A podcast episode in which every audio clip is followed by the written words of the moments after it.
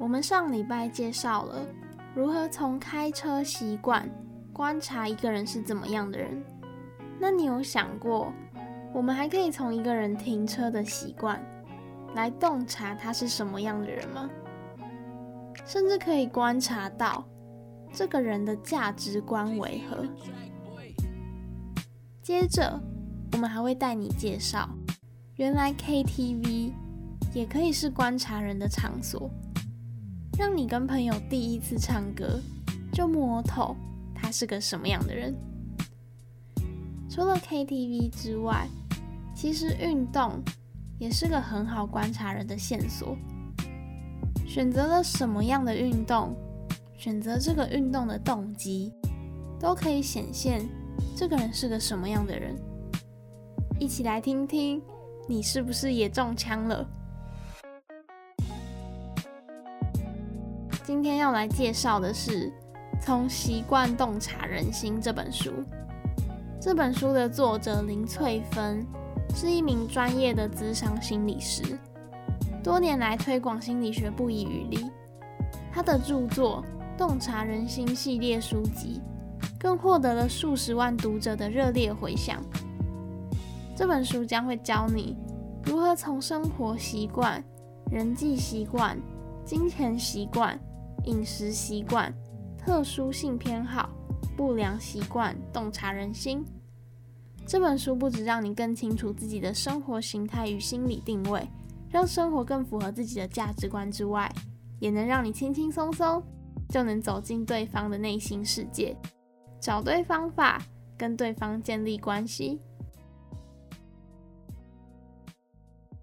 如果你是第一次点入这个频道，那恭喜你正在给自己变得更厉害的机会。正在输入中是由主持人每集为你介绍书中有趣的小知识。我们每周一更新 Podcast，欢迎你每周在生活中找个空闲的时间。正在输入中。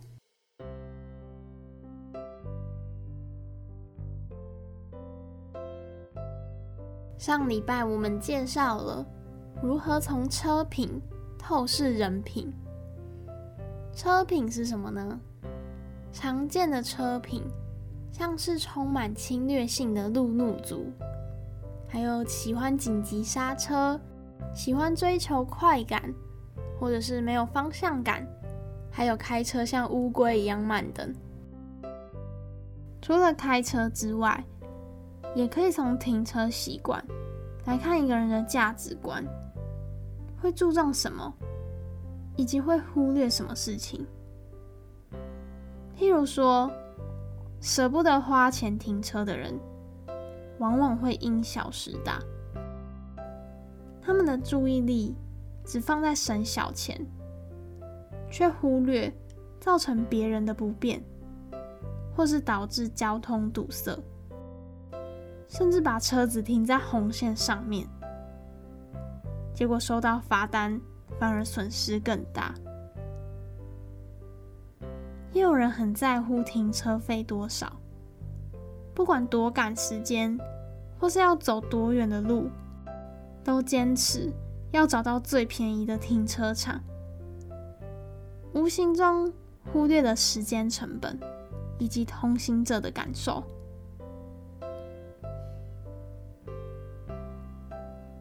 从开车。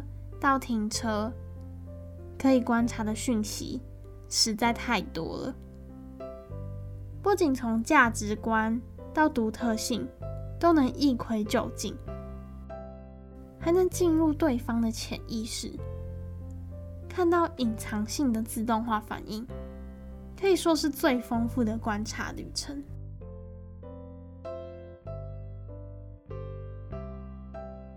玩跟车子有关的习惯后，你有想过到 KTV 唱歌也可以洞察人心吗？一个人在唱歌时的表现，跟他的做事态度，其实存在着某种程度的关联性。举例而言，喜欢在 KTV 应酬的人，他们去 KTV 的目的，不仅仅是唱歌而已，而是为了能快速的与别人打成一片。这种人虽然主要目的不是唱歌，但是却会格外认真的在家里先练好几首主打歌，甚至会把各个语言的歌，台语歌、英文歌、日文歌、广东歌，练到朗朗上口。这样不管在什么场合，都能够以歌会友，很快的融入不同的族群阶层中。也就是说，这样的人把唱歌当成了一种工具，一种交朋友、应酬的工具。可想而知，光是为了应酬就能下这么多苦功的人，做起事来绝对是不达目的绝不罢休的工作狂。为了实现理想抱负。他们不但自己赴汤蹈火，在所不惜，而且也懂得如何运用别人的力量，帮自己达成理想，可以说是天生的领导人才。还有些人平日非常注重形象，然而一碰到有表现的机会，就会不由自主的露出内在闷骚解放的一面。什么意思呢？举例而言，作者说他身边有个朋友，平日属于闷骚解放型的人，每次刚开始唱歌的时候，他都会先找一大堆借口，说自己不会唱歌，结果推来推去。好不容易说动他拿起麦克风，这下可不得了，他可以把周杰伦的歌从第一首唱到最后一首，嘴里还不断强调：“哦，我今天喉咙不舒服，唱得不好。”言下之意是，如果他身体好一点，表现就会更加优异。工作的时候也一样。每次上司交付他一件新的任务，他都一定会先谦让一番，等到上司费尽唇舌，证明他确实是负责这个任务的最佳人选，而他自己也决定好好表现一番时，那他便会把自己苦练多年的十八般武艺一样一样秀出来，而且边秀还会边说。哎呀，我做的不好，请大家多多包涵。这种闷骚型的表现方式，一定会害苦了其他能力不及他的同事。请问，拥有十八般武艺的人都谦虚成这样，那其他人该如何自处？无形中让同仁陷入表现焦虑而不自知。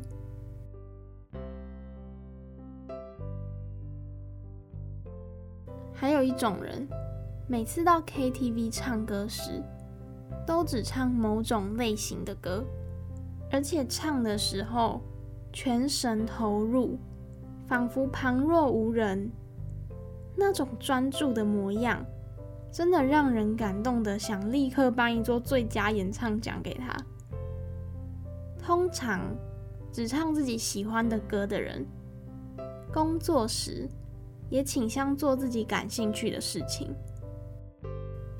如果你觉得你是属于这样子类型的人，要提醒你一下：虽然唱歌时可以百分之百的掌握主控权，爱唱谁的歌就唱谁的歌，但是工作的时候没办法像唱歌一样这么自主。就算再怎么坚持，也必须适当的。向现实妥协。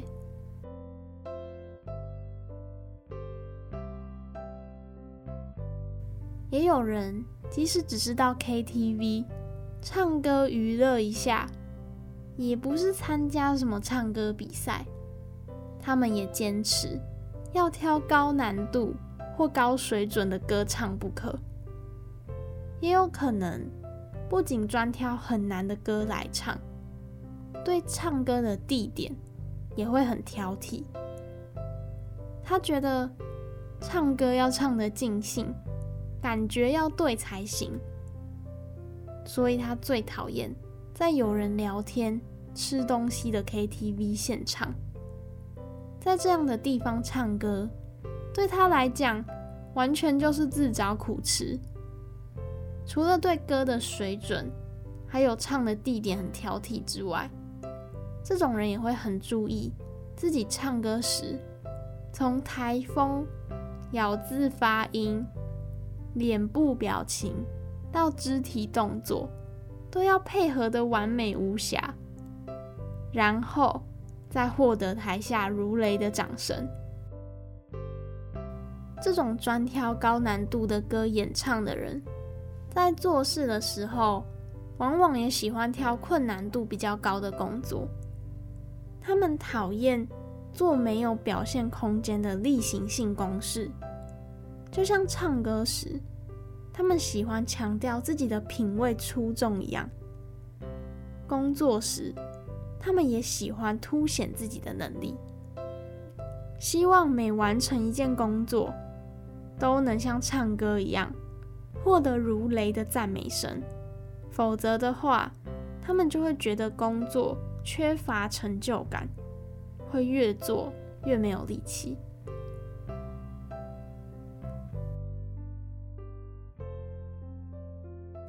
接下来，大家一定有这种经验：当一大票人到 KTV 唱歌时，有的人会紧握着麦克风不放，一首接一首。一定要唱到喉咙生哑，才肯放下麦克风。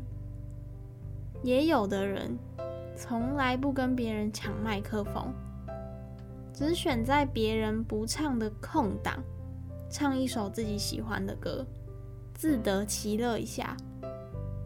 通常会选在别人不唱的空档唱歌的人，多半不善于表现自己。唱歌的时候默默旁听，工作的时候也默默耕耘。这种型的人习惯不争不抢，但因为个性太过被动，万一碰到大家兴致高昂、完全没有让他表现的空档，那他就只好从头做到底了。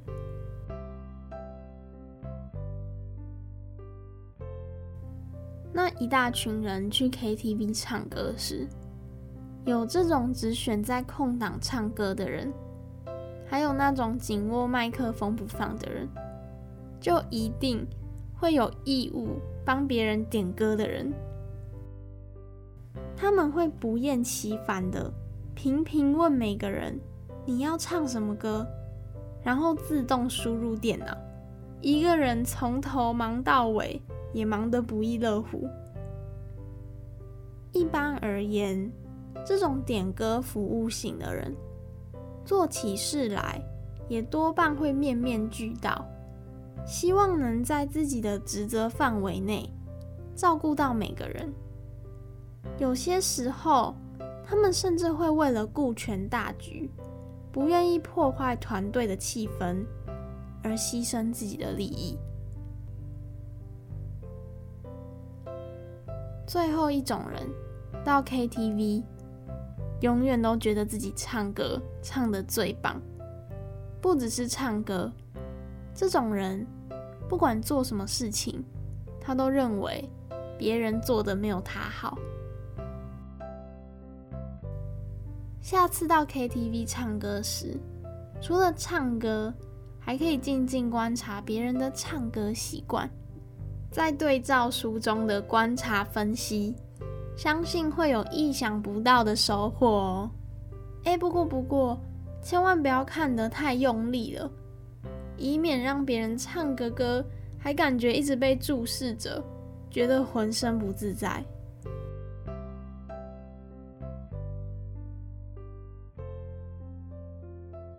大家都知道，运动表现与大脑功能。息息相关。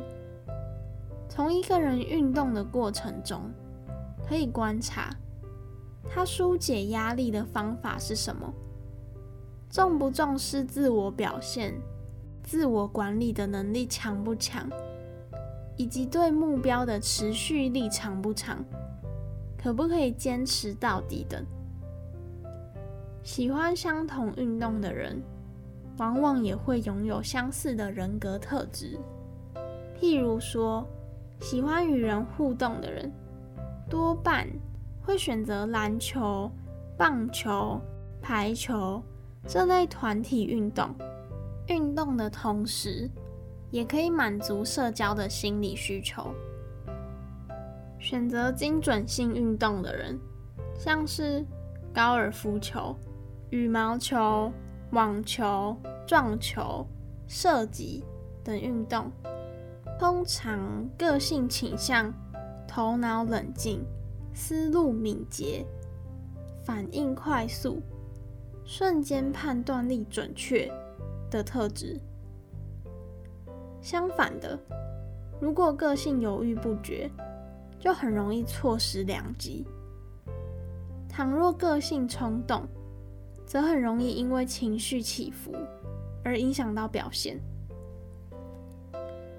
喜欢户外运动的人，则会选择跑步、骑脚踏车等开放型的运动，可以边跑边骑边欣赏风景。这类运动也需要高度的耐力，才能跑到目的地。过程中需要自我激励，才能达到目标。因此，自我约束力高，才不会中途放弃。此外，爱骑车跟跑步的人还有一个共通性，他们喜欢独立自主。想跑步的时候，一个人就可以出去跑；想骑车，自己就可以出去骑，不需要依赖别人。所以他们个性通常较倾向安静而努力，自己默默跑步，静静骑车，凡事都靠自己解决问题，对环境风险的忍受力也会比较高。假如可以根据自己的人格特质来选择适合的运动，无论持久性或达成率都会比较高，形成一个正向的循环。接下来就针对个别的运动来带你深入探索运动过程中所透露的人格讯息。首先，先来介绍喜欢打篮球的人格特质。喜欢打篮球的人多半具有强烈运动精神，他们热衷的不只有运动本身，还有参与球队所得到的乐趣。很常见的就是夫妻有一方参加篮球队，花太多时间定期练球，无形中忽略了陪伴家人，导致发生冲突。如果你的另一半最爱的运动正是篮球，可能要先做好心理准备，球队伙伴在他心里的分量，可能会比任何人际关系都重要。也就是说，对他们来讲，另一半说的话可以不听。伙伴们说的话却必须照办，没办法，谁叫他是我兄弟？和他的球队伙伴们比较重要性，不但心情低落没人理，还会被贴上心胸狭窄的标签。喜欢打篮球的人，通常人际关系都很好，他们被训练得很有合群的概念。而且工作起来也会奋战不懈，一次做不成，会加足马力再做一次，就好像在球场上一样，第一次球没进，会试图再补进一球，直到得分为止。所以，很多爱打篮球的人转战企业界后，也都创下了辉煌的业绩。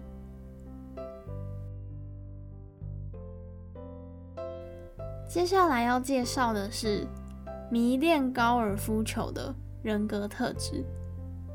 在所有的运动中，喜欢打高尔夫球和保龄球的人都有一个共同的特性，那就是他们特别喜欢跟自己比赛，自我突破的欲望非常强烈。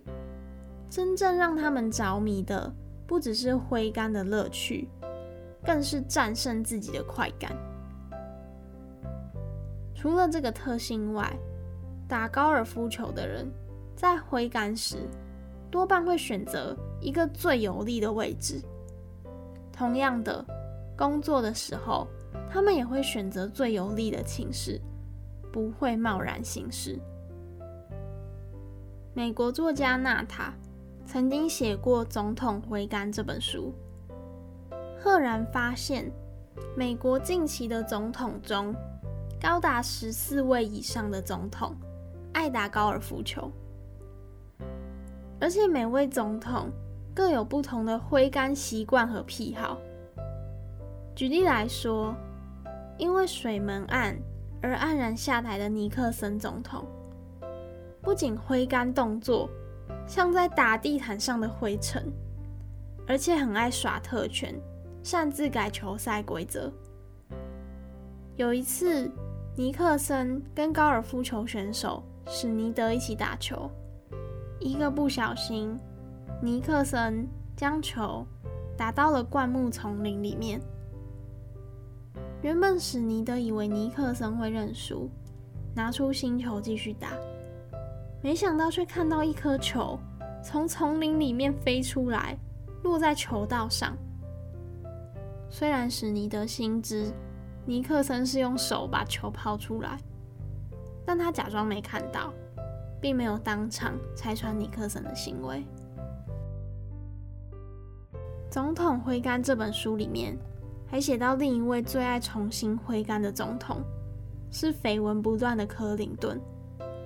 据说柯林顿碰到推杆球时，经常要求球友让他免打算进，或是常常提出发球要发三次的要求。他会为自己创造有利的情境，难怪他每次都能够安然的度过绯闻危机。在历任美国总统中，球打得最好的就是甘乃迪总统。除了挥杆动作几近完美、毫不费力之外，甘乃迪也很重视形象。为了避免被记者拍到打球的画面，大做文章，当他真的很想要打球的时候，就只会偷偷的跑去打球。从一个人打球的小动作，可以洞察他遇到阻碍时会采取什么因应方法。让自己过关。倘若选择的策略都是违反规则，那跟他合作的时候就要特别小心了。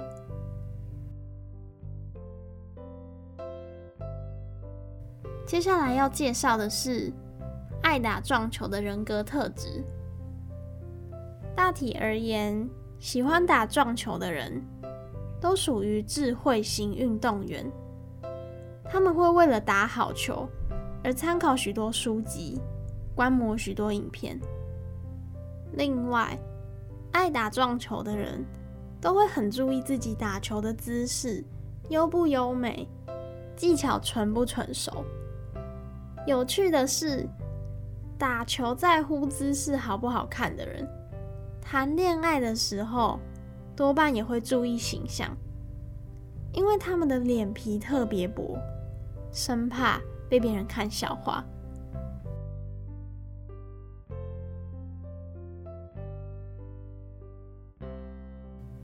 接下来要介绍爱打棒球的人格特质。喜欢看棒球的人都知道，棒球是投手、捕手与打击手三个人的舞台，其中又以投手最受人瞩目。投手表现的好坏，几乎是整场球赛的胜负关键。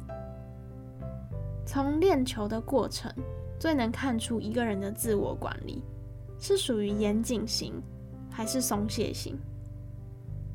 举例来说，棒球界的超级明星铃木一郎的练习历程就非常严谨规律。铃木一郎在三岁时跟父亲说想要打棒球，当时父亲花了半个月的薪水买了一副棒球手套给他，还告诉他这不是玩具，而是工具。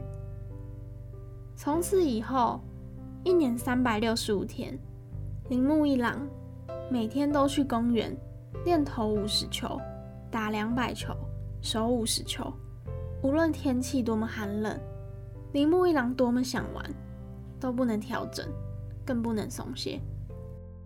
在教练眼中，铃木一郎是个每天都在球场上丢球，不断要求进步，并且从未停止。这都展现了他对于棒球的热爱。由于棒球选手的训练过程复杂而漫长，还有练球要带的装备。也很沉重，而且很庞大，养成了他们大小事情习惯易健康。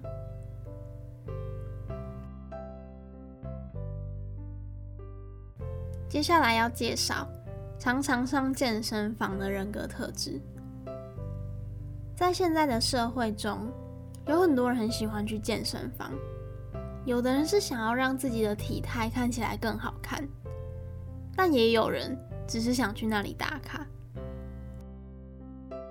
从一个人选择的运动，也可以深入了解他的心理动机：是想要纾解压力，还是自我挑战，或是为了健康，或是要控制体重。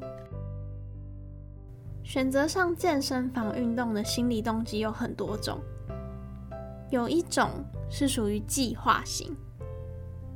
透过长时间循序渐进的计划跟练习，慢慢的看到健身成果。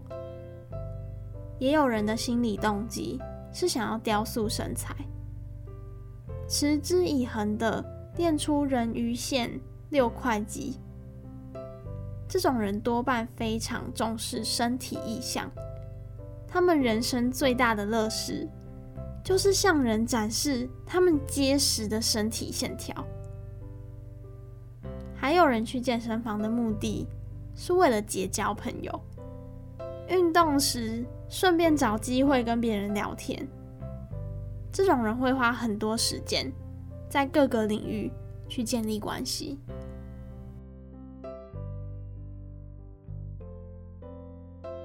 接下来要介绍。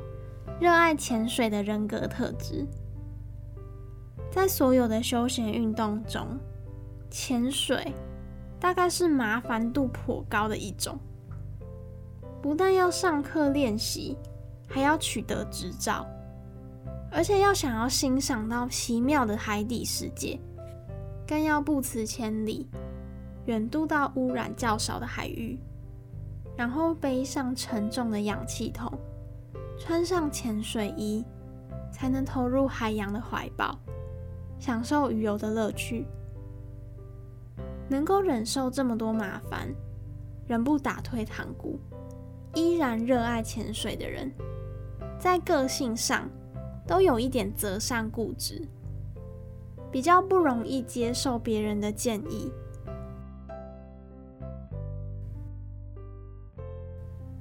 接下来要介绍。热爱飞行的人格特质，会选择乘坐滑翔翼在天空飞行的人，多半属于活力十足的行动派。他们既勇于尝试新事物，也敢于接受新挑战。从外表看起来，他们常给人酷爱冒险的印象。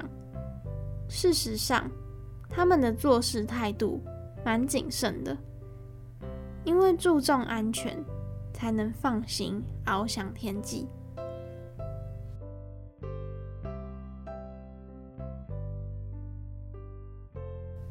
最后一个要介绍的是喜欢走路的人格特质。走路可以说是最不时髦、最不激烈、最不稀奇，而且最不花钱的运动。但是，它却是有益健康的运动。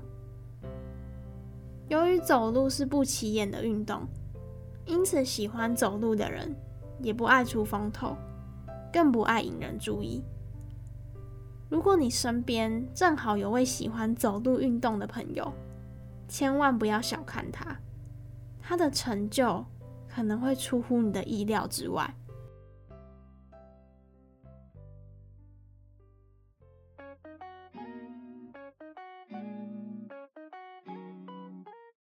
今天介绍了，原来可以从停车习惯来观察一个人的价值观跟思维。